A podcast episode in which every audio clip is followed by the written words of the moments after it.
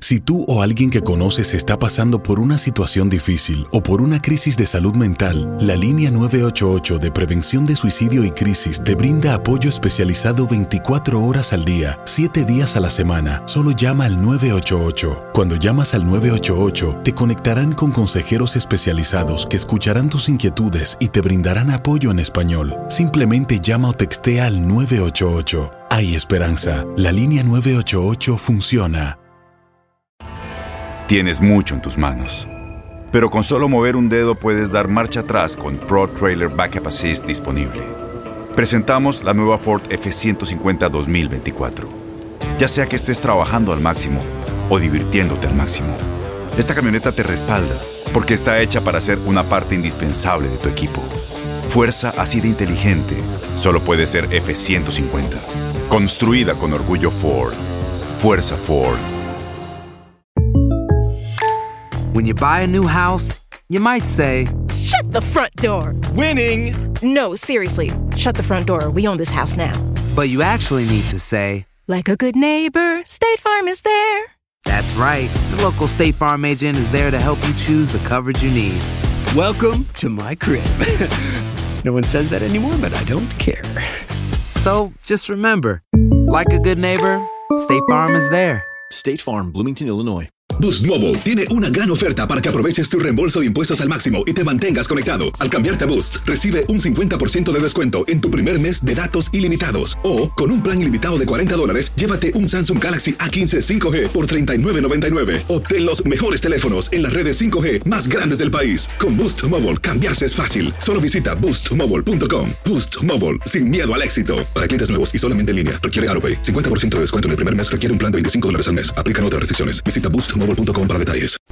En WKAQ se abre el aula del profesor Ángel Rosa. Conoce de primera mano cómo se bate el cobre en la política. Las cosas como son. Profesor Ángel Rosa en WKAQ.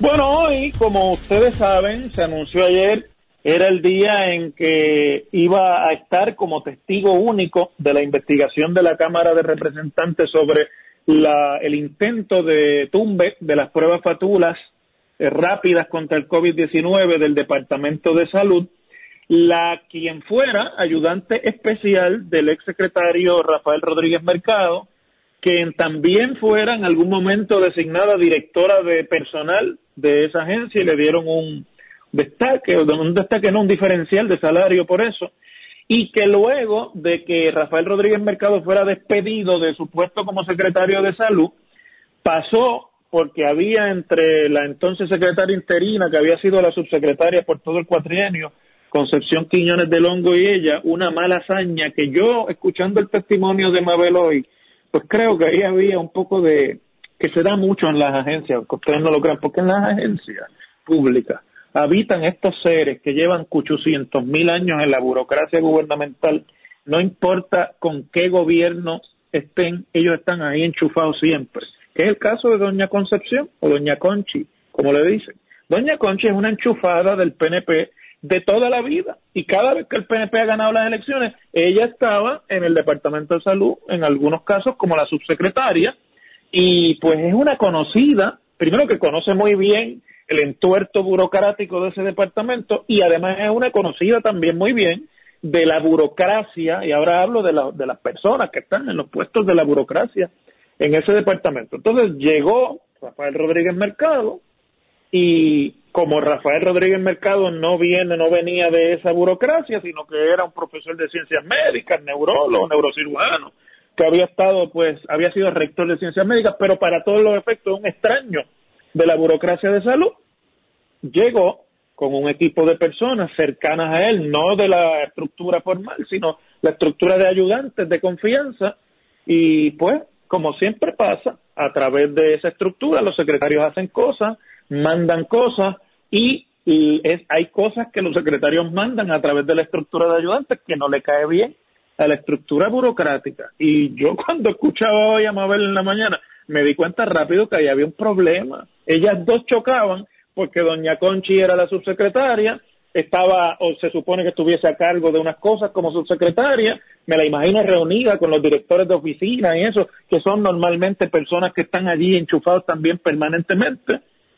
Y, y Mabel Cabeza era la que ejecutaba y se reunía con la gente para las encomiendas de más íntimas del secretario. Por lo tanto, ahí obviamente se desarrolla esta competencia de quién es la que manda.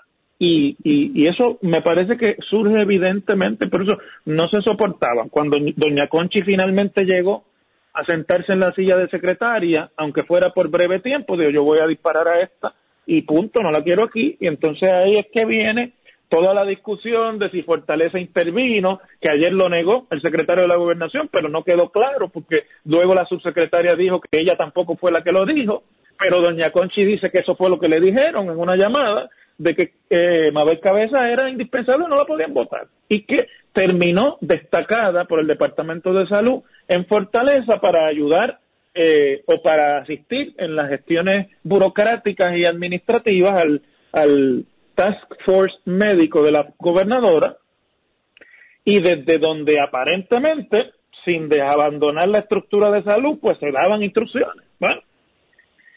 Todo eso hoy Mabel Cabeza pues lo resumió diciendo es mi deber informarle que no tuve participación más allá de darle el seguimiento inherente a mi función de enlace de la fortaleza con el Task Force. Todos los mensajes que recibí de diversas personas o entidades los referí para la debida evaluación de los funcionarios correspondientes. Siguió diciendo, en ningún momento estuve en posición de tomar determinaciones finales sobre asunto alguno. Las decisiones en el Departamento de Salud y luego en el Task Force eran tomadas por las personas que tenían facultades. O sea, ella dice, yo lo que hacía era tramitar, arriba de mí había gente que era la que mandaba, pero no los identifica, o por lo menos hasta ahora no los ha identificado. Eh, Obviamente, ella es lo que llaman por ahí, y a mí tampoco me queda la menor duda, una era una figura de la confianza de los Roselló, de la administración Roselló, cercana en la campaña, cercana en la organización del gobierno, y era la figura de confianza hasta que se rompió ese muñeco que era la estructura de confianza de Ricardo Rosselló, porque, entre otras cosas, Ricardo Rosselló voló en canto, se tuvo que ir del gobierno. Y entonces pues empiezan los problemas y las desgracias, pero ella estaba obviamente ahí guardándole las espaldas a todos los participantes de la estructura de confianza de Roselló. Y pues eh, ella es, me parece a mí no la estoy excusando, ni estoy, pues yo ni la conozco, ni tengo por qué excusarla, ni nada de eso. Lo que sí demostró, y me parece sin que no debe quedar la menor duda, es que es muy astuta y se sabe defender y tiene un manejo bastante confian de, se siente en confianza de las cosas que está diciendo allí y eso proyecta pues obviamente bien ante los que están viendo, no porque estén de acuerdo con ella, sino porque se sabe su cuento bien y si sabe su cuento bien, pues y hay otros que no se lo saben bien, pues quién es el que está investigando, ¿no? Ahora, sobre esta vista de hoy hay muchísimas cosas que decir. Primero hay que empezar diciendo que esta mañana la abogada de eh, Mabel Cabeza aprovechó su entrada al, al Capitolio para eh, las vistas eh, y hizo unas expresiones que yo creo que ya sabían por unos intercambios de cartas que ahora conocemos, que son públicos, que no le iban a permitir. Ustedes recuerdan que a Segundo Rodríguez, antes de empezar a declarar, le dieron unos minutitos para que hiciera unas expresiones y defendiera su dignidad. Ese no fue el caso con Mabel Cabeza y la abogada de Mabel Cabeza, una licenciada de apellido Espada, que la representa allí y que la acompaña allí, Yani Mariel Espada se llama, pues dijo desde la entrada que ellos llegaban allí a colaborar, pero que eh, había, los abogados que me están escuchando conocen este término, ánimo prevenido de parte de la comisión y del presidente de la comisión, Oscar Morales, en cuanto al testimonio que iba a vertir allí. ¿Qué quiere decir ánimo prevenido? Que no importa lo que dijera Mabel Cabeza allí hoy, ya la comisión llegó a conclusiones sobre lo que se iba allí a testificar. Eso es un asunto eh, muy, muy delicado de la abogada. Yo creo que la abogada sabía que no le iban a permitir hacer expresiones. Mabel Cabezas intentó hacer las expresiones al inicio de la vista no le dieron la oportunidad y dijeron, no, no, usted va a contestar preguntas y yo hago las preguntas. De hecho, en parte del, del interrogatorio cada vez que ella decía, pero puedo explicar, no, no, no, déjeme preguntar. Y ese tipo de, de intercambio que yo creo que es una puesta en récord guiada por su abogada de la señora Cabeza, por si acaso esto se traduce en algún tipo de referido de justicia y demás, ese testimonio en unas condiciones como esa va a ser bien difícil de convertir en un testimonio para acusaciones, porque en realidad eh, pues no hay espacio ahí para que el testigo pueda verter su propia eh, versión. Es una versión bastante limitada porque el presidente está totalmente eh, ¿verdad? encima de, lo que ella vaya a contestar para que no se le escape, me imagino yo, que lo que tiene Juan Oscar en términos de objetivo para sacar de la vista de hoy.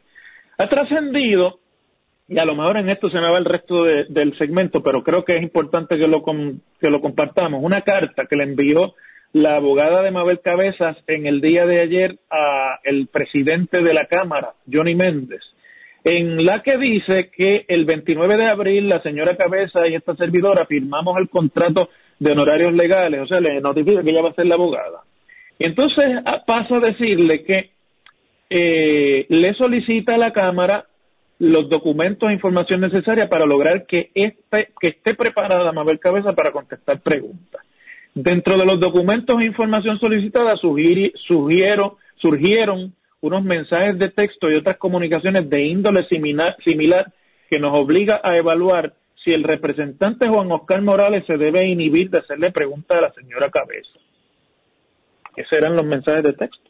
Como representante legal de la señora Cabeza y ciudadana que ha estado viendo las vistas retransmitidas por televisión, me causa preocupación en la manera en que el representante Morales instigaba en repetidas ocasiones a mencionar a la señora Cabeza cuando no era parte de la contestación. Estoy leyendo la carta textualmente para que ustedes la conozcan.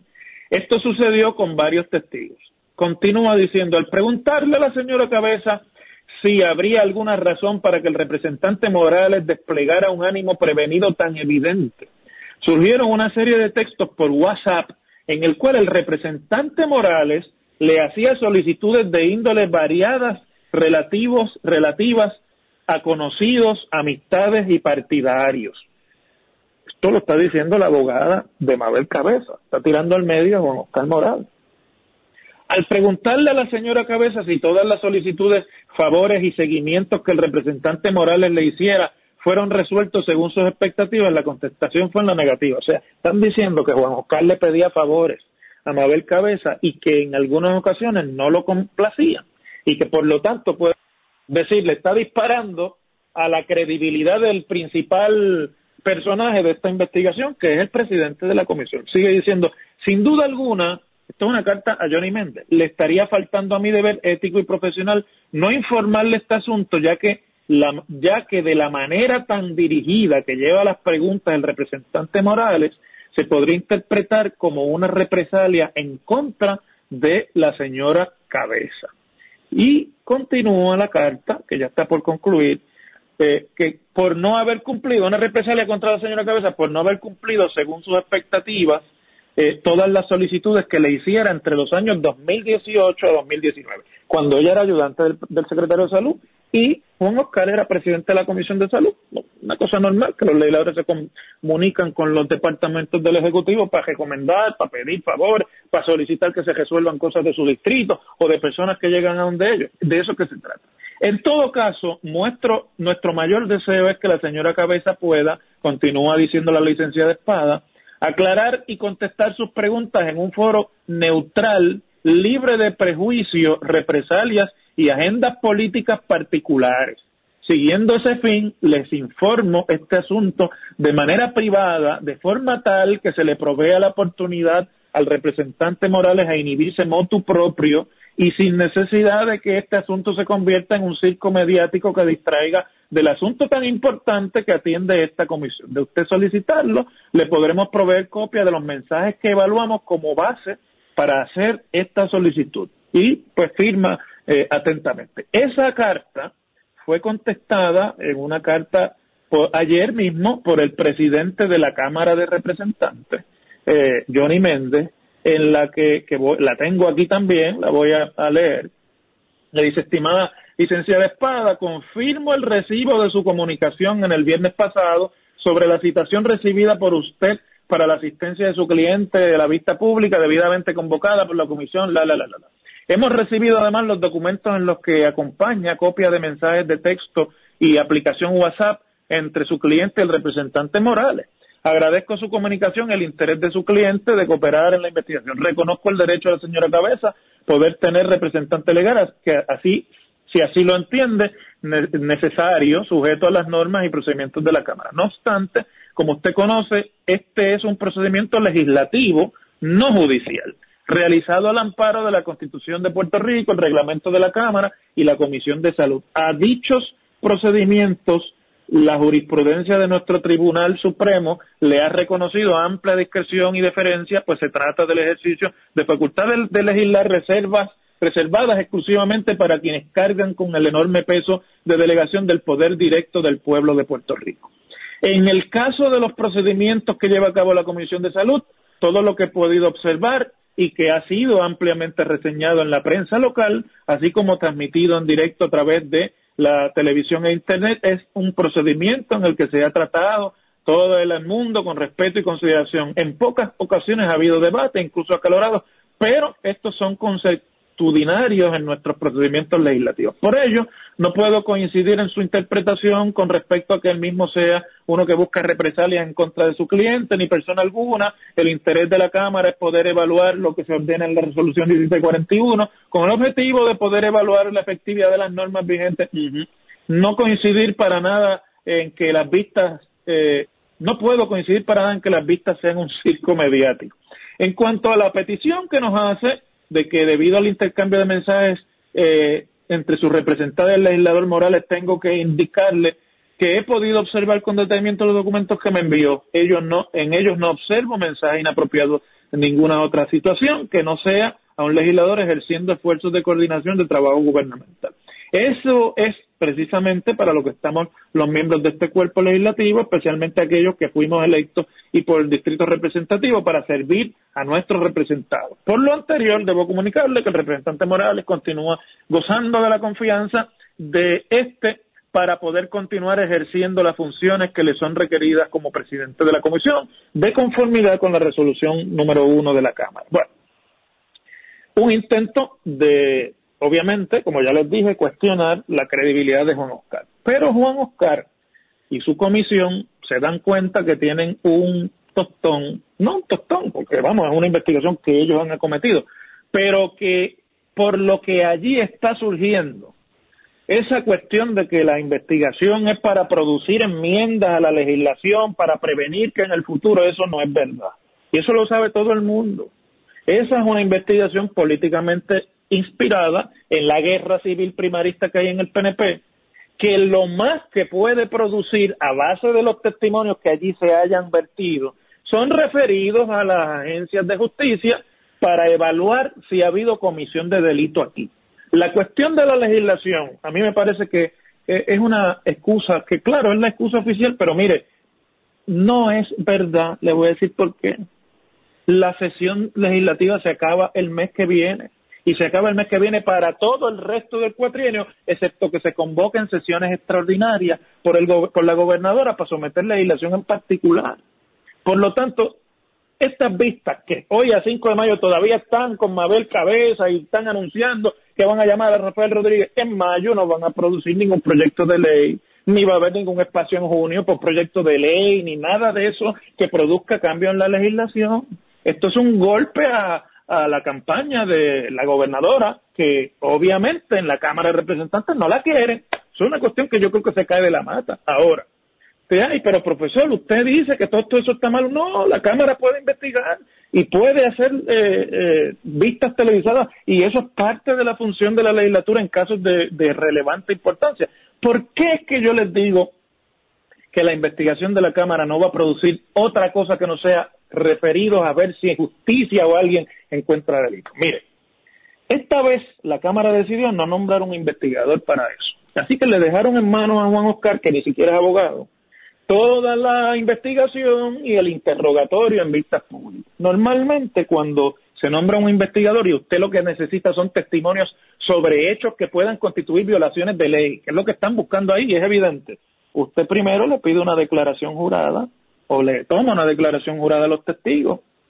Y a base de esas declaraciones juradas de los testigos que usted ha identificado que van a ser medulares en la investigación, se preparan los interrogatorios y un investigador con, con expertise en el derecho y en el arte de interrogar, aunque esto no sea un juicio, pues es el que hace los interrogatorios a base de lo que ya ha surgido en las declaraciones juradas para no perder de vista cuál es la, eh, la meta aquí, que es buscar irregularidades, porque lo de la legislación ya se lo expliqué. Y entonces, una vez eso sucede, pues no, no es que los legisladores no puedan preguntar, están en las vistas y preguntan, pero preguntan alrededor de la conducción de esos interrogatorios basados ya en declaraciones juradas. Eso no ha pasado aquí.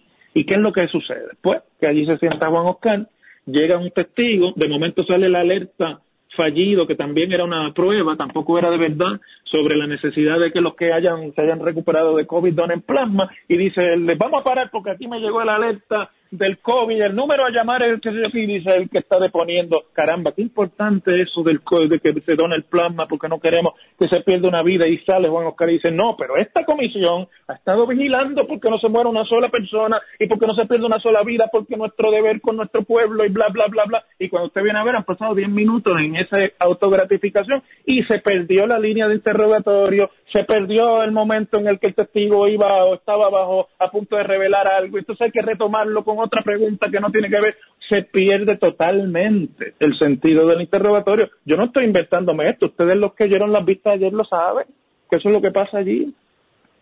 A base de lo cual se les está acabando el tiempo de la sesión y las primarias, si no son en junio, serán en agosto, pues a esta mañana Juan Oscar Morales compartió con el país los hallazgos preliminares que formarán parte de un informe preliminar, porque obviamente la investigación no va a concluir en buen rato, al paso que va.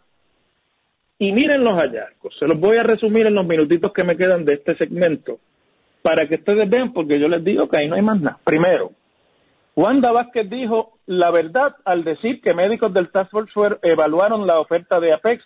Sin embargo, Morales destacó, o sea, Juan Oscar, que el capacitado para evaluar la compra en el Departamento de Salud, que era Conchi Concepción, no lo hizo. Primer hallazgo. Segundo hallazgo. No es correcto que Salud haya solicitado cotizaciones de otras empresas antes de, la compra de Apex, como dijo la gobernadora. Las cotizaciones que tiene la Comisión de Salud fueron posterior a haberse adjudicado la orden de compra, una al 27 que era de la compañía Globex, dijo Morales, referirse a una cotización de 10 pesos y no 38 como la de Apex. Tercer hallazgo. La gobernadora indicó que la compra de Apex fue evaluada por una empleada de la Comisión de Compras de Salud, Mariel Rivera. Morales recordó que Rivera testificó en las vistas que no tenía experiencia alguna en el área de compras. cuarto hallazgo. Vázquez indicó, refiriéndose a la gobernadora, que una empleada del negocio de manejo de emergencia, Evelyn Cumba, también evaluó la compra. Morales, Juan Oscar indicó que lo que Cumba hizo fue llenar lo que se conoce como el formulario 113, una hoja requerida para luego el gobierno reclame reembolso a FEMA.